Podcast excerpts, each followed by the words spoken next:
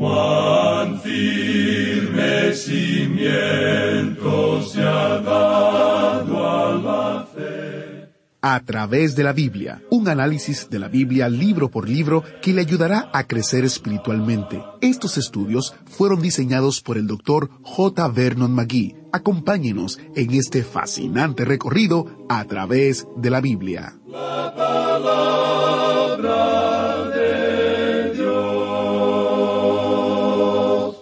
A través del tiempo, la satisfacción ha sido nada más que un sueño evasivo para los que buscan la vida aparte de Dios.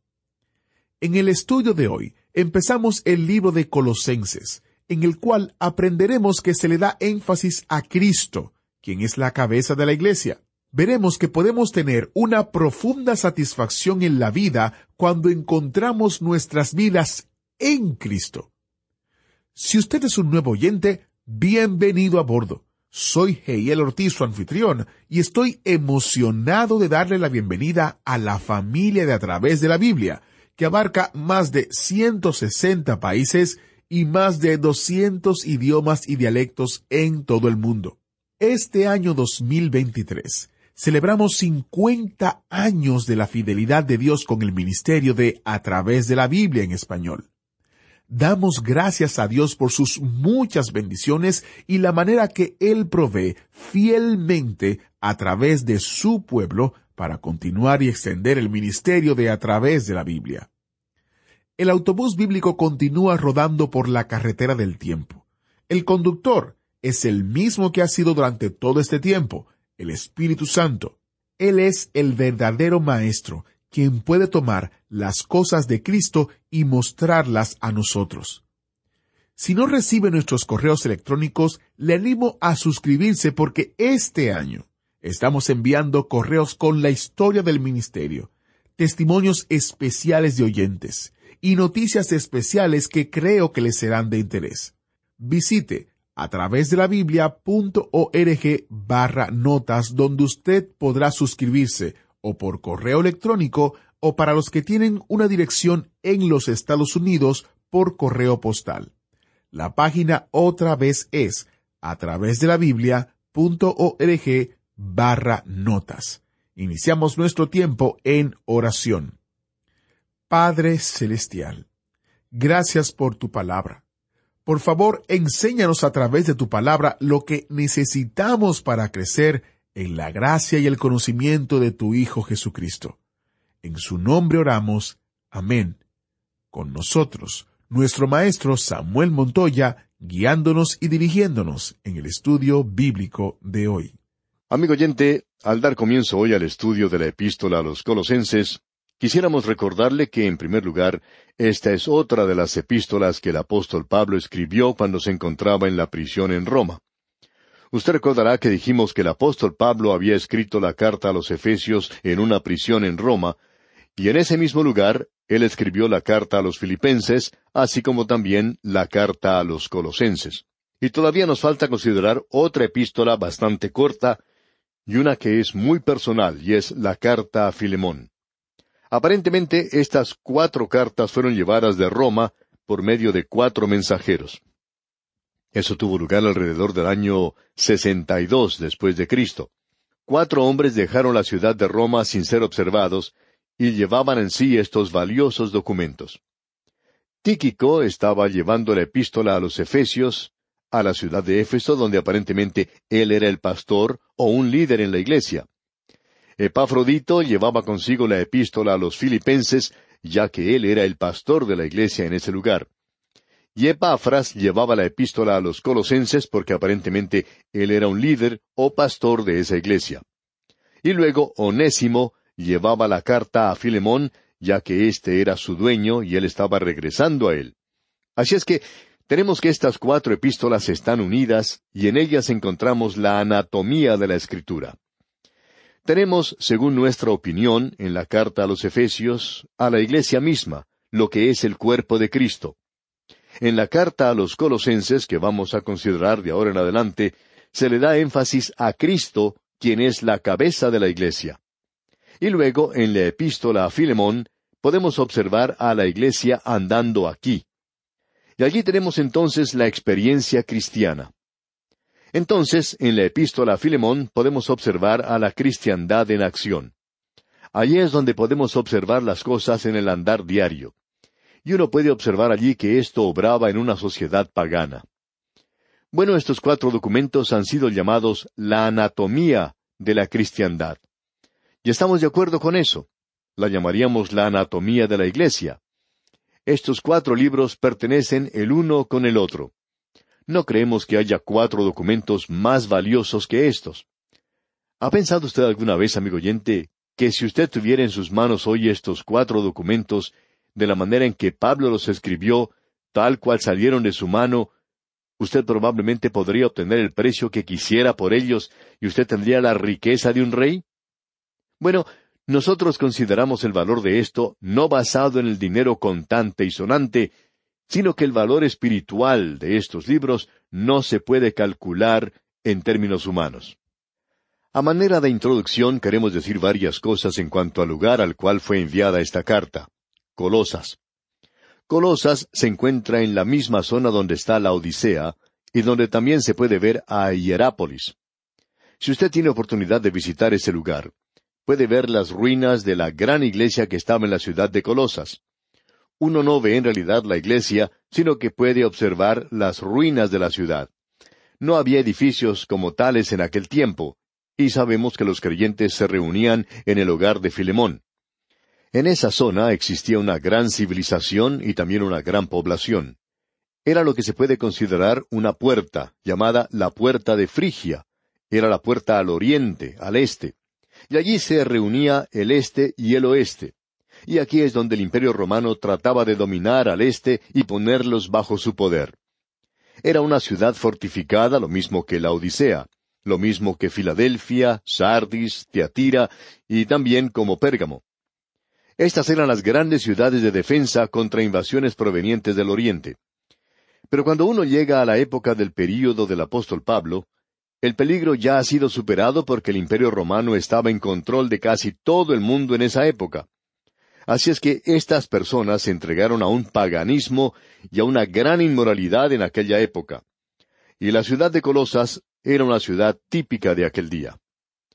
Según los informes en existencia, Pablo nunca visitó esta ciudad. Ahora, ¿por qué no visitó Pablo ese lugar? Bueno, Pablo entró a la zona por el norte de Colosas. Él aparentemente no pasó a través de las puertas de Frigia. Él pasó por Sardis en el camino romano que se encuentra en esa zona, y esa aparentemente fue la forma por medio de la cual él fue hasta Éfeso. Pablo nunca estuvo en la ciudad de Colosas, y sin embargo, él fue quien fundó la iglesia de ese lugar. Ahora este hombre, Epafras, aparentemente era el líder de esa iglesia, y bien puede haber sido el fundador directo de la misma. Pero fue Pablo quien fundó la iglesia de la misma manera en que fundó la iglesia en Roma. Él tocó las multitudes de personas en el imperio romano que gravitaban hacia Roma, y estas personas formaron la iglesia. Ahora existe la posibilidad de que Pablo haya ido a la Odisea. Pero dudamos eso seriamente. Él sí fue a Éfeso, donde enseñó en la escuela de Tirano por dos años. En realidad, él estuvo en Éfeso por tres años. Y uno no puede apreciar todo esto sino hasta cuando uno puede visitar ese lugar y ve la tremenda civilización que existía en esa zona. En realidad, la cultura del imperio romano estaba allí. Ya no estaba en Grecia. Grecia se había deteriorado y la filosofía y su cultura también se habían deteriorado pero era algo viril en lo que hoy llamamos Asia Menor o Turquía, como se le llama específicamente en la época presente. Así es que en esta zona fue donde Pablo realizó su gran obra junto con sus ayudantes. Con él se encontraban allí, por supuesto, Juan Marcos y Bernabé por cierto tiempo. Luego tuvo con él a Silas y también a Timoteo, y aparentemente otros de los apóstoles se unieron a él. Juan llegó a ser el pastor de la iglesia en Éfeso más adelante, y obviamente fue sepultado en esa zona. Bien, esta era una zona bastante grande, y también era una zona grande para el paganismo. Las religiones misteriosas se habían establecido allí. Ya existía por esa zona una actitud y tendencia religiosa filosófica conocida como gnosticismo. Y había una secta de este grupo en Colosas. Esta fue la primera herejía de la Iglesia. Había varias formas de gnosticismo. La representada en Colosas era de los escenos y existen tres puntos de identificación.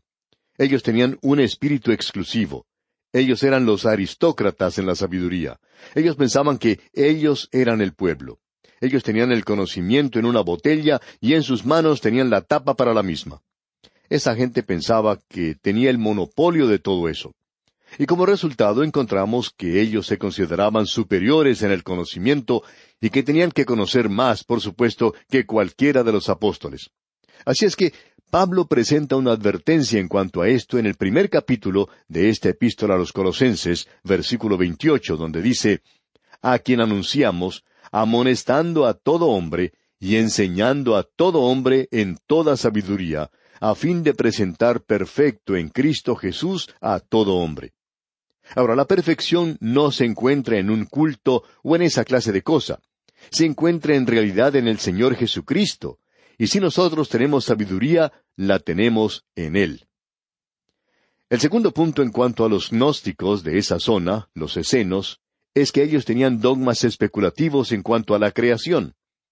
Decían que Dios no creó en realidad el universo directamente, sino que Él creó a una criatura, quien a su vez creó otra criatura, y que esa criatura creó otra criatura, y que Cristo era una de las criaturas en esa larga serie de la creación. Y eso era lo que se conoció en la filosofía panteísta griega como demiurge. Quizá usted haya oído mencionar esto con anterioridad. Y luego existe otra señal que identifica a este grupo. Sus prácticas éticas eran el ascetismo. Ellos estaban influenciados por el estoicismo griego y también por un libertinaje sexual proveniente de los epicúreos griegos. Ellos eran también panteístas. Amigo oyente, siempre existe el peligro de que el cristianismo se congele en cierta forma. Tiene un ritual. Eso ha ocurrido en muchas zonas, en muchas iglesias. No es otra cosa sino simplemente un rito o una forma. Y esto es todo lo que uno hace. Luego, por otro lado, tenemos el otro exceso, siempre existe el peligro de que se va a evaporar en una filosofía. Y todo lo que uno tiene entonces es nada más que una filosofía. Cierto hombre preguntó en una ocasión a un pastor, ¿Qué teoría de inspiración mantiene usted? Y el pastor le respondió, No tenemos ninguna teoría de inspiración.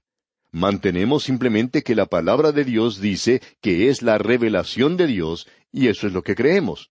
Y eso no es ninguna teoría. Ahora hay ciertas teorías de inspiración y este es otro peligro. Existe el peligro de congelarse en cierta forma o estilo y también el de que se evapore. Por un lado, tenemos a las iglesias ritualistas. Y por otro lado, se encuentra el liberalismo, y eso ha llegado a ser nada más que una filosofía con esta gente. Usted recuerda que el Señor Jesucristo dijo, Yo soy el agua de vida. Bueno, Él no dijo, Yo soy el hielo de la vida. Ahora, el agua helada es muy buena. Y hay muchas personas que gustan de un rito hermoso. Y si usted tiene algo que vaya con ese rito, está bien. Pero ese algo tiene que ser Cristo. Pero el rito es nada más que hielo, y debemos recordar que Él es el agua de vida. Y cuando uno caliente el agua, lo que obtiene es vapor. Y Él tampoco dijo, yo soy el vapor de la vida. Él es el agua de vida, y es el agua a la temperatura de la vida. No se congela, ni hierve tampoco, sino que es Cristo en usted la esperanza de gloria. Y ese es el andar en la calle donde usted vive. Y esperamos que no esté congelado ni que esté hirviendo. Esto es el traer a Cristo al mismo lugar donde vivimos. Allí es donde lo necesitamos hoy, y allí es donde lo queremos. Ahora siempre existe el peligro de tratar de agregar algo a Cristo o el tratar de quitar algo de Él. Y la herejía más antigua es siempre la herejía más moderna, digamos de paso. El cristianismo no es un problema matemático de sumar y restar. El cristianismo, amigo oyente, es Cristo. Y como Pablo dirá más adelante en esta epístola que estamos comenzando hoy, porque en él habita corporalmente toda la plenitud de la deidad. En él mora o habita todo el pleroma, es decir, toda la plenitud Usted recibe todo lo que necesita en Jesucristo, debemos decir de paso. Creemos que hay algo aquí que es muy importante para nosotros y que lo debemos notar. Permítanos presentar una cita de alguien que ha dicho algo sobre esta epístola. Se trata del doctor Sandy.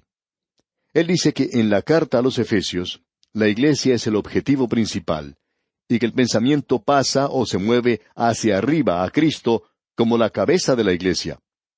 En la epístola a los colosenses, Cristo es el objetivo principal y que el pensamiento pasa hacia abajo a la iglesia como el cuerpo de Cristo. Y el pensamiento que domina en esta epístola es que Cristo domina todo. Él es todo, Él es todo lo que necesito, Él es todo. Ahora Carlos Wesley dice en uno de sus hermosos himnos, Tú, oh Cristo, eres todo lo que quiero, en ti hallo más que todo. Cuán maravilloso, amigo oyente. Y esto es lo que esta epístola nos va a decir. Y esta es la epístola apropiada para seguir a nuestro estudio del Cantar de los Cantares de Salomón. Fue el gran predicador Spurgeon quien dijo, Mira que tú eres nada y sé humilde. Pero mira al Señor Jesucristo, tu gran representante, y alégrate de ello. Te ahorrará cualquier dolor si aprendes a pensar de ti como siendo en Él, acepto en el amado, encontrar en Él nuestro todo en todo. Cuando uno llega a una edad avanzada, uno ya no espera vivir mucho tiempo. Pero uno puede descansar en el perdón amoroso en este tiempo. Uno no puede encontrar un lugar mejor para descansar que ese, amigo oyente, descansar en el Señor. Y cuando usted encuentra eso, usted no va a necesitar de ninguna clase de rito. Esas cosas ya no son necesarias. Tampoco habrá necesidad de discutir en cuanto a las teorías de inspiración. O bien usted cree que la Biblia es la palabra de Dios, o usted no cree que la Biblia es la palabra de Dios. Dejemos de lado este llamado análisis intelectual que tenemos en la actualidad. Eso no sirve para nada, amigo oyente. Y tiene mucho más valor el que seamos nosotros mismos una persona genuina, real, con lo malo que esto puede ser, que el tratar de ser la imitación de otra persona. Es necesario que seamos nosotros mismos en la actualidad y dejar de tratar de ser algo que en realidad no somos. Recuerde, amigo oyente, que Él está alimentando a sus ovejas y no a las jirafas. Esta es una epístola maravillosa en la cual estamos entrando hoy. Y creemos que lo mejor sería ahora mismo llegar por lo menos al umbral de esta epístola y dar comienzo a ese primer estudio que tenemos hoy. Quizá lo mejor sería que observáramos un poco el bosquejo de esta epístola.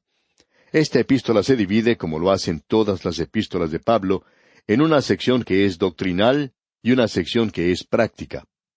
En la sección de doctrina tenemos los primeros dos capítulos. En esa primera sección leemos que Cristo es la plenitud, el pleroma de Dios. En Cristo nosotros somos hechos completos. Bien, ahora veremos las divisiones que entran aquí. Luego tenemos la sección práctica donde vemos a Cristo, la plenitud de Dios, derramado, vertido en la vida a través de los creyentes. Y aquí es donde nosotros necesitamos traer ese frasco de alabastro lleno de ungüento. Bien, observemos lo que dice la introducción de esta epístola, lo que comprende los primeros ocho versículos. Y en los primeros dos versículos del capítulo uno leemos Pablo, apóstol de Jesucristo por la voluntad de Dios, y el hermano Timoteo, a los santos y fieles hermanos en Cristo que están en Colosas, gracia y paz sean a vosotros, de Dios nuestro Padre y del Señor Jesucristo. De seguro que usted reconoce que esta introducción es algo familiar. Ya la hemos visto en dos o tres oportunidades en las epístolas de Pablo. Él no se aparta mucho de eso. Sin embargo, necesitamos prestar atención a lo que aquí se dice en cada oportunidad en que la leamos. No vamos a entrar en mucho detalle. Pablo se llama a sí mismo apóstol de Jesucristo, y siempre dice por la voluntad de Dios. Pablo, amigo oyente, estaba en la voluntad de Dios cuando él era un apóstol. Y la pregunta importante que nosotros nos debemos hacer hoy es, ¿estamos nosotros en la voluntad de Dios cuando estamos sirviendo a Cristo? ¿Está usted, amigo oyente, seguro que se encuentra en el lugar apropiado? ¿Está seguro que está haciendo la cosa apropiada? Creemos que cada creyente es llamado a actuar en el cuerpo de los creyentes, y es importante el actuar de la forma apropiada. Tenemos demasiadas personas haciendo cosas hoy que no deberían estar haciendo. Esas personas piensan, tengo que ocuparme en hacer algo similar a lo que el hermano fulano de tal está haciendo. Amigo oyente, con toda certeza que nuestros dones son distintos. Todos nosotros tenemos dones distintos. Y creemos que vamos a actuar, vamos a funcionar un poco diferente pero debemos estar actuando. Y es maravilloso poder ver que este hombre, este hombre Pablo, es un apóstol por la voluntad de Dios. Fue Dios quien le hizo a él un apóstol. Ahora, ¿le puso Dios a usted, amigo oyente, en el lugar donde se encuentra? Quizá en los negocios. Amigo oyente, cuando usted está en la voluntad de Dios, sentirá una profunda satisfacción. Luego Pablo sigue diciendo aquí en su introducción, a los santos y fieles hermanos. Ahora, ¿quiénes son los fieles hermanos? Bueno, son los creyentes. Los santos y los fieles hermanos son lo mismo. Pablo no está hablando aquí de dos grupos diferentes de personas. Nosotros no somos santos por lo que hacemos, sino debido a nuestra posición. Esa palabra quiere decir separados para Dios. A aquellos, pues, que han sido separados para Dios y que son creyentes, y estos son los mismos, a esos es a quien se está refiriendo Pablo. Ellos están en Cristo, esa es su posición, pero están ubicados en Colosas. Y lo importante, amigo oyente, no es dónde usted está, sino en quién está usted. Eso es lo que verdaderamente importa. Bien, amigo oyente, vamos a detenernos aquí por hoy. Dios mediante continuaremos con nuestro estudio de este capítulo uno de la epístola a los colosenses en nuestro próximo programa y como lo hacemos con frecuencia, le sugerimos que usted lea el resto de este capítulo uno para que se familiarice con lo que Pablo expone en esta porción y esté así mejor preparado para nuestro próximo estudio. Que las bendiciones del Señor desciendan sobre usted es nuestra ferviente oración. Muchas gracias a el maestro Samuel Montoya. Estar en Cristo significa creer y confiar en Él y recibir su regalo de salvación. Esta es la mejor noticia que usted jamás podría escuchar. Dios le invita a estar en Cristo, recibiendo el don gratuito de la salvación que Él le ofrece a través de su Hijo. Si ya usted conoce a Jesús como su Salvador, tome unos minutos, exprésele a Dios su amor y gratitud por el maravilloso regalo que le ha hecho. Y si aún no conoce al Señor, no deje que termine el día sin afrontar su necesidad de un Salvador pídale a Dios que le muestre el camino para conocerle. Si quiere ayuda para entender lo que significa ser salvo, visite a través de la Biblia.org y haga clic en la foto que dice ¿Cómo puedo conocer a Dios? Hemos recopilado algunos recursos del Dr. McGee que le ayudarán y también hay un breve video que explica qué significa estar en Cristo. La página otra vez es a través de la Biblia.org y haga clic en la foto que dice ¿Cómo puedo conocer a Dios? Aquí en A través de la Biblia, damos gracias a Dios todos los días por el privilegio de compartir con el mundo acerca de Jesús, su muerte en la cruz y su resurrección que hace posible nuestra reconciliación con el Dios Santo. Soy Heiel Ortiz y si Dios lo permite estaré con usted en una próxima entrega de su programa a través de la Biblia, guardándole un asiento especial. ¿Fue de ayuda para usted el estudio de hoy? ¿Desea enviarnos algún comentario de lo que ha estado escuchando? Entonces escríbanos, no espere más. Nuestro correo electrónico es atv@transmundial.org. atv@transmundial.org .org. Si desea recibir las notas y bosquejos de lo que estamos estudiando, suscríbase gratis en nuestra página en Internet a través de la Biblia.org barra notas. A través de la Biblia.org barra notas.